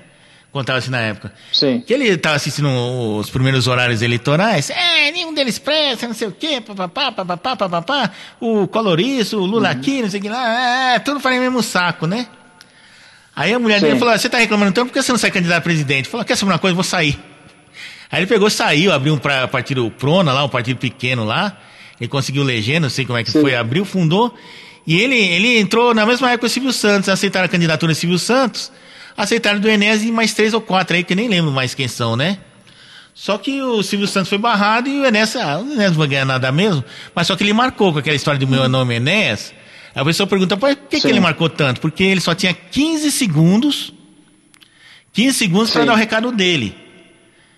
Ó, você vê, uhum. o, o, naquela época lá, o, em 2018, o, o Bolsonaro primeiro turno só tinha sete. Esse daqui tinha 15 segundos Sim. de televisão. Então, então o que, que ele bolou? Falou, meu, não posso falar, perder muito tempo, 15 segundos para pessoa. Então ele falava, adversário do governo, meu nome é Inés. É o que dava para fazer, em 15 Sim. segundos. Imagina, uhum. fazer um, né? É, ele marcou mais por causa não, disso, né? Por ser rápido. Exato. E o Enes, o Enes tinha, acho que no. Não nessa, nessa primeira participação dele como candidato, mas nas outras, ô Marco. Hum ele tinha a questão do, da bomba atômica, lembra? Isso, ele, ele, ele, uma visão estratégica que ele achava que o Brasil precisava ter uma bomba atômica para ser respeitada nas comunidades países, né? De certa forma ele tinha Sim. uma razão pelo seguinte: Paquistão tem bomba atômica, por isso que a Índia não vai para cima deles, porque a Índia tem bomba atômica, mas o Paquistão também tem. Duvido a Índia ir para cima do Paquistão. Que tem um conflito lá entre Sim. eles e Paquistão, Índia, Afeganistão, aqueles lados todos lá, né? Por isso que, então, falar, se vier para cima de mim, eu jogo umas bombas em vocês. A Ucrânia. A Ucrânia, no tempo que fazia parte da União Soviética, tinha umas bombinhas lá, né? Colocaram umas 10, 20 bombas ogivas lá, nucleares lá, apontadas, sabe Deus para onde, né? Aí veio a separação na União Soviética, a Rússia para lá, a Ucrânia virou Estado independente. Tanto é que a Rússia o, o Putin está tentando reanexar a Ucrânia pra, de volta para a Rússia, como se fosse um Estado autônomo russo. Só que os caras da Ucrânia, não, não, não, nós temos bomba aqui, se começar a encher o saco, vão jogar as bombas em cima de vocês. Então é a paz armada, né? Então o Enéas achava que o Brasil, para ser respeitado, né, como, como nação, tinha que ter a sua bomba, né? Era o pensamento dele, né? Sim. Mas só que o Enéas também claro. sofreu uma espécie de assassinato de reputação aos poucos, né? Isso daí alguns autores citam. Sim. Que como eles viram que ele tinha umas ideias muito arrojadas, essa história do grafeno aí, que o pessoal fala hoje, grafeno, essas substâncias que tem aí no meio da Amazônia que valem milhões, que o Bolsonaro vem, já vem do Ené já. Né? Segundo sim, o pessoal sim. da direita, né? Então, como ele tinha umas ideias arrojadas, o pessoal começou, não sei se voluntariamente ou não, falou, é melhor a gente ridicularizar o cara, para taxar ele como louco, senão ele vai começar a crescer, crescer, crescer, crescer. E realmente, ele cresceu. Primeira eleição, ele teve uma votação insignificante, que ele chegou aos 30, 48 do segundo tempo. Segunda eleição, ele Sim. já foi mais bem votado, para você ter uma ideia. Na segunda eleição uhum. de 94, né? Fernando Henrique tava, chegou em primeiro, o Lula em segundo. Em terceiro lugar, em terceiro lugar, os votos nulos e brancos. Sabe quem chegou em quarto lugar? O Enéas, à frente do Quercia, que era candidato. E na, na eleição Olha, 98 também ele já, já chegou ali no terceiro lugar, então o pessoal falou, é melhor a gente começar a escolher o cara, senão já viu, né? Uhum. né? Parece que ele até parece que ele é. um, um outsider aí, aparece um maluco, né? E tiravam ele como louco e tal. Sim, sim. Não, visto que o Enes era um cirurgião cardíaco. E dos bons, viu? E... Ele era muito bom, ele era um cara inteligentíssimo. É, é assim, o pessoal cria o, o, o o estereótipo da pessoa, Personagem. né? Barbudo, careca, aquela coisa, aquele óculos, falando depressa, né? Mas ele era um cara inteligentíssimo, ele entendia muito de política. E era um cara de Não, direita, tanto declarado. que- Sim, sim, tanto que na, no, no discurso dele, Marco, ele era, ele falava muito mais calmo, muito mais tranquilo. Isso, exatamente. Aquela fala corrida dele é porque era 15 segundos, né? E a questão da, da bomba atômica ficou até, até alguns depois, né? Alguns anos depois, alguns publicitários chegaram a dizer que poderia até ser uma estratégia de marketing, né? Algo para chamar atenção, né? É. Digamos assim, né? É, que nem um aerotrem lá do Levi Fidelix também, né? Queria botar aerotrem no Brasil inteiro, né? Exatamente. É, então. então é. Aliás, era o uma- Enéas. era um- era um- ali- aliás, o Enéas é uma outra figura política que deve ser estudada com mais cuidado aí pelas futuras gerações, né? Que era um cara inteligentíssimo Sim. também. É que ele não chegou, às vezes, do poder, né? Com, como alguns chegaram, né? Como foi o caso do Ulisses tal. Chegou quase lá, né? Mas não É, era o uma pessoa, não era um louco, não. Era uma pessoa muito inteligente, sabe? O cara era cirurgião, cirurgião vascular, pô. Cirurgião cardíaco. É cardíaco, cardíaco. Professor, Até cara. Ele dava confirmar- aula disso daí, mano. Exato, até para confirmar, Marco, ele chegou a ser deputado federal ou não? Chegou sim, acho que foi em 98. Não sei se foi em 98. Acho que ele se elegeu em 98. E foi a maior votação na época. Tanto é que o partido dele, o Prona, naquela época podia, você Sim. podia pujar voto. Ele elegeu 98. Ele teve um milhão e meio de votos aí, mesma votação que teve a Joyce Hasselman na última eleição. E conseguiu puxar mais sete Sim. junto com ele. E todos na mesma linha dele. Então apareceu o tal de Razek, meu nome é Razek. Meu nome é Avanir, né? Que vi- virou deputada federal. A doutora Vanilla, né? É, doutora Ava- Isso, doutora Avanir, você lembra, né? É, e tinha um Sim. japonês também, que era o japonês. Qual que era o nome dele? Era o. Era o. Ené. Ené japonês. Que era, esse era calado, mas ele, Ah. ele tinha uma barba grandona, tinha um óculos, o olhinho puxado, que nem Enéas, né? Mas daí não valia nada, né? Sim. Isso aí era só figuração. No final não fez merda nenhuma também, nem sei por onde anda. Ô Marco, Oi. então assim, a gente tem alguns personagens é, extremamente importantes até para deixarmos aí para próximos podcasts, né? O Enéas, Ulisses Guimarães, entre outros. Hoje nós destrinchamos um pouquinho só, é claro, sobre a questão do José Sarney e o seu governo, né? Principalmente do Plano Cruzado. Claro que Isso. no podcast não dá tempo de falar né, do Plano Cruzado, porque foi um plano de nove meses extremamente confuso, né? E não foi assim um sucesso como se previa na época. E Marco, então para o próximo é, Terra Brasilis, qual a sugestão do, do Marco Ribeiro, nosso chefe roteirista aí do podcast Terra Brasilis? Bom, a gente tem que falar, já que a gente já entrou na questão da eleição de 89, né? Eu não sei se vale Sim. a pena um capítulo à parte, porque foi uma eleição, né? A gente, a gente pode contar um pouco do, do clima eleitoral da eleição de 89, por que, que o Collor foi eleito, né? Tentar resgatar isso daí, né? E, e, e também contar um pouco do começo do governo Collor, que foi conturbado graças ao plano Collor, né? Que confiscou a poupança de meio mundo, congelou preços, foi aquela confusão toda, muita gente acabou indo à ruína, mais ou menos como aconteceu um certo tempo atrás aí, né? Então a gente pode pegar esses Sim. dois parâmetros aí. A eleição do, do, do- de 89, né? Que foi. um- É, já foi uma eleição diferente, porque primeiro é uma eleição de presidente da, da pra, pra República em 29 anos, quase três décadas sem votar. Então você tem uma Sim. ideia, lá em casa, minha mãe nunca tinha votado para presidente. Primeira vez dela foi a minha primeira vez também. Em muitas casas também, né? Porque Uhum. aí eu tava na faixa de idade de votar ela também, né? E meu pai só votou, só tinha, até então só tinha votado uma vez na vida. Não, só tinha votado uma vez na vida. Só tinha votado uma vez na vida, em Juscelino Kubitschek e Jânio Quadros, né? Na, na eleição que, dos dois, né? Duas vezes só. Mas é por causa da idade dele e tal. Sim. Então a gente pode abordar a eleição do. do a, a campanha eleitoral, e foi uma eleição solteira, era só para presidente, não tinha deputado, não tinha senador, não tinha nada, era só para presidente. Foi uma eleição fora de época, digamos assim, né? E nós podemos ver também, começar Aham. a falar dos primeiros anos do governo Collor, né? O pr- primeiro ano, quando eh, foi institucionalizado a, o, o famigerado plano Collor, que deu uma outra confusão danada, né? Foi, foi pior emenda que soneto. Se o Cruzado deu confusão, imagina esse daí, né?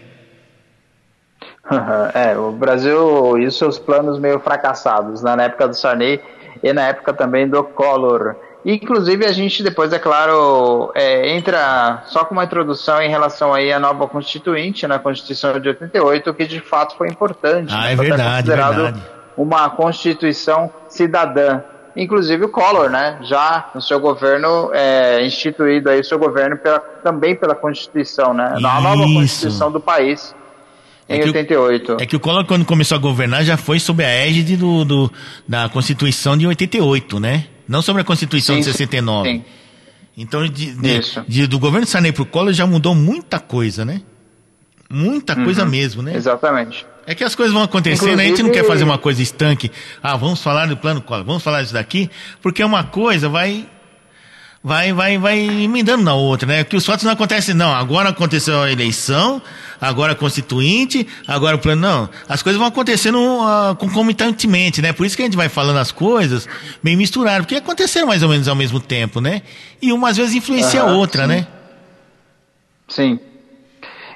Tanto que o, é, a questão da, da, do que você falou, né, que era uma eleição solteira, né, a eleição para presidente, e era assim, e era também, o, Marco, um- uma geração que uma geração nova e uma geração mais velha que não estava acostumada a votar, né, a escolher o seu Isso. líder, né, digamos, né, o líder político, né, ou seja, era um Brasil diferente, né? Que é, bus- buscava de certo modo um cenário diferente, não só político, mas social também, através da Constituição e também é, econômico, né? Com esses diversos planos aí que foram tentados, né? Desde a época do do Sarney até um pouco antes dele. Bom, Marco, então isso é Terra Brasília, né, cara? A gente tem muito o que falar ainda. Tem, tem. Em breve nós teremos convidados aqui especiais, né? Para esmiuçar um pouquinho mais os temas que a gente vem abordando, né? Para falar de coisas que a gente Sim. eventualmente não, não dá para saber tudo também, né? O que a gente conta muito daqui é o Sim. que a gente pesquisa e o que a gente viveu na época, né? O que a gente lembra, muitas coisas até de cabeça, às vezes não era aquilo lá, mas é o, o- pelo menos da minha parte, né? O que eu falo assim, é a impressão que a gente Sim. tinha na época, né? Então se eu chego e falo, olha, eu acho que o. Como é que eu falei agora? Se o Silvio Santos tivesse entrado, é, é, talvez o Collor nem fosse pro segundo turno, fosse ele mesmo, né? É a impressão que a gente tinha na época. Não que tipo, fosse acontecer, Sim. talvez não acontecesse nada. O máximo que poderia acontecer é tirar um- alguns votos do Collor, Silvio Santos não ser bem votado, mas como ele não, não, não foi impedido de, de, de, ser escrutinado, então a gente não vai saber nunca. Mas a impressão que a gente tinha era essa, que se ele entrasse, ia atrapalhar a candidatura do Collor. Né? O segundo turno do Collor, com certeza, né? Né? Se bem que a gente não Sim. imagina Silvio Santos se juntando com Lula, né? Ninguém nunca teve essa imagem, jamais, de forma nenhuma, né? Outra coisa também, você Sim, perguntou dos militares. A impressão que a gente tinha na época é que a imagem dos militares estava muito desgastada, porque ficou muito tempo no poder e o poder desgasta a imagem da pessoa, né? Sim. Por isso que lá na- na Inglaterra, por exemplo, um, um primeiro-ministro fica muito tempo no poder e sai com a imagem desgastada, foi o caso da Margaret Thatcher. Pô, dizem que foi a melhor primeira-ministra que, que eles tiveram nos últimos 100, 50 anos. Mas só que assim, ela se elegeu duas, três vezes, né, pra primeira-ministra. Só que ela ficou 11 anos por quê? Poxa, ela estava indo tão bem, só ficou 11 anos por quê? Porque depois de 11 anos, por melhor que ela tenha sido uma, uma boa administradora, uma boa governante, ela sai com a imagem desgastada. Isso daí é fatal. Isso daí é fatal. O, o que não é normal foi o que aconteceu com o governo Lula, que quando foram fazer uma pesquisa lá do, do final do último ano do mandato dele, de 2010, ele saiu com não sei tanto de popularidade. Isso daí é, tem que se rever essa pesquisa aí, viu? Porque o cara sai desgastado. Porque o poder provoca desgaste. Não adianta. É, uma, é como uma joia bruta, né? Com, um, sei lá, um motor. O motor, quando você compra um carro novo aí, zero quilômetro, o motor tá um ponto de bala. Depois de oito anos, vídeo, você rodando todo dia, já não tá em ponto de bala, já tá meio desgastado. Né? Isso se não quebrar também, né? Como acontece às vezes. Então, ah, o que a gente falou, por exemplo, do, do- do- da- dos militares, que a imagem deles estava por baixo, é uma, uma coisa natural. 21 anos de poder, meu, quem é que aguenta? Se o governante não aguenta, imagine nós somos governados, né? Então vai provocar um desgaste. Então, tanto é que nos anos seguintes ninguém nem queria saber de militar. Não, deixa os caras lá na, na caserna, nos quartéis, não vem encher as paciências, não. Deixa eles tomando conta das fronteiras lá, não vem encher os, as paciências aqui na política do país, entendeu? Mas daí a impressão que a gente Sim. tem na época, que a gente lembra tudo. E se você procurar algumas reportagens, você vai ver que o espírito daquele, é, o, espírito do tempo, como se diz os alemães, era mais ou menos isso, entendeu? Sim, não, mas eu, é, de- em parte é isso mesmo, Marco. Tanto que o- os dois governantes, né, digamos assim, do, do PT, tanto o Lula como a Dilma, saíram com a imagem desgastadas, né? O, o Marco, Oi. então, Terra Brasília para o próximo episódio? Finalizamos esse episódio, então? Finalizamos. Do Plano Cruzado de Sarney? Plano Cruzado e os anos Sarney, né? Uma parte dos anos Sarney. Né? Principalmente a parte Isso. econômica, né? E vamos, próxima semana, Exatamente. falar um pouco da campanha que levou o Collor à presidência, né? E o primeiro ano, né, do Isso. Collor foi marcado pelo fatídico plano Collor, famigerado plano Collor. Que plano foi esse, né? Se o plano cruzado já foi uma coisa coisa de maluco, né? Sei lá quem inventou isso daí. Imagina o plano Collor que Ô, foi Marco. mais draconiano ainda, né? É uma pergunta, se o Marco fosse presidente, seria plano Marco ou plano Ribeiro? Ixi, rapaz, eu não sei, Com rapaz. tantos planos. Eu acho que, acho que essa hipótese eu não, não sei, porque eu já fui síndico aqui no meu condomínio, dois anos, eu vou te falar Sim. uma coisa, não é pra mim não. Eu não entendo por que, que os caras brigam pra ser prefeito, se eleger prefeito, governador, presidente, eu não entendo, cara, porque é, é- é desgastante, viu? Você tem muito mais vantagem, Sim, sim. muito mais desvantagens que vantagem, viu? Sabe, é o- primeiro que eu sofri um desgaste aqui, o pessoal gostava de mim, né? Ou botar um marcão aí e tal, não sei o que. Tanto é que foi por aclamação, né? Candidato único, né? Depois de dois anos, Sim. metade do condomínio não gostava mais de mim. Por que será, né? É, porque teve alguns você interesses preferiu- contrariados, aquela coisa toda. Aí o pessoal fez um complô aí pra. Eles acham que fizeram um complô pra me derrubar, né? Mas Sim. derrubar, é, na eleição eles se juntaram. Não, não vamos votar mais nele, não. Não vamos reelegê-lo. Vamos botar um gente nossa aqui. Aí botaram. Aí os caras acharam que eu fiquei puto, fiquei triste, porque eu não ia sair candidato, né? Eu nem ia sair, sair candidato. Eu só saí porque os funcionários pediram, alguns moradores pediram, falaram, ah, tudo bem, eu vou sair, mas porque vocês estão pedindo? Porque por mim, eu nem esperava a eleição, já entregava o cargo, né? Mas como eu falei que ia ficar até o fim, fiquei.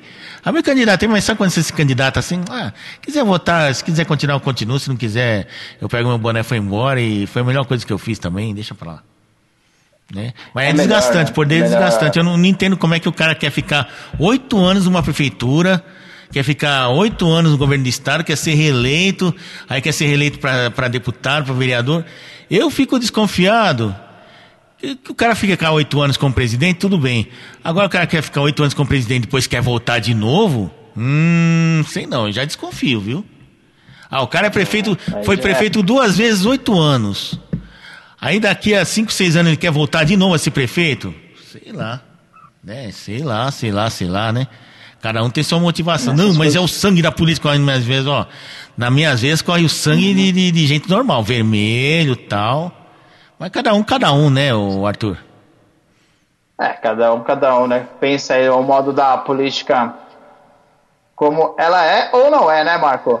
É, eu considero assim. Marcou. Eu, considero assim, eu fui síndico dois anos. Pra mim tá bom. Eu, fiz a minha parte, que não sou só eu, tem mais 200 pessoas aqui que podem ser síndicas, né? Então, cada um que cuide aí. A minha parte eu tentei fazer. Sim, vamos né? dar vamos dar a vez aí pra todo mundo. Marco, finalizamos então mais um Terra Brasilis. Opa, Terra Brasília que volta a semana que vem. Não se esqueça lá de responder as nossas enquetes, né? Cada episódio tem uma enquete diferente aí. Ou se você tiver alguma dúvida Sim. também, a gente vai tentar responder, né? E tem o nosso e-mail ali do lado também, que a gente vai deixar marcado. E dê uma olhada nos links que a gente deixa disponível, como por exemplo o material de apoio que a gente usou é, nesse episódio Sim. aqui, né? Da Fundação Getúlio Vargas e outros sites aí também. E eu vou deixar alguns vídeos também que vão retratar um pouquinho dessa época aí, para vocês terem uma ideia, do, pelo menos do que acontecia na mídia, né? Mídia, de, leia-se rádio e televisão, né? Na época pra você ter uma sensação melhor, né? Um material que complementa tudo aquilo que a gente falou, assim, bem esparsamente, certo? Tá certo, Marco. Então, amigo, compartilhe, curte, comente, fique à vontade. Que nos próximos episódios teremos mais episódios, aliás, do Terra Brasilis, e é claro, né? Aguardamos aí a sua participação. Valeu, Marco. Um abraço, até a semana que vem. Tchau, tchau. Abraço.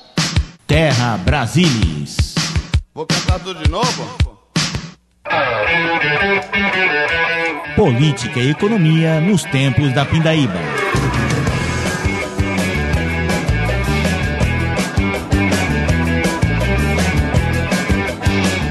Apresentação: Arthur Dafis e Marco Ribeiro.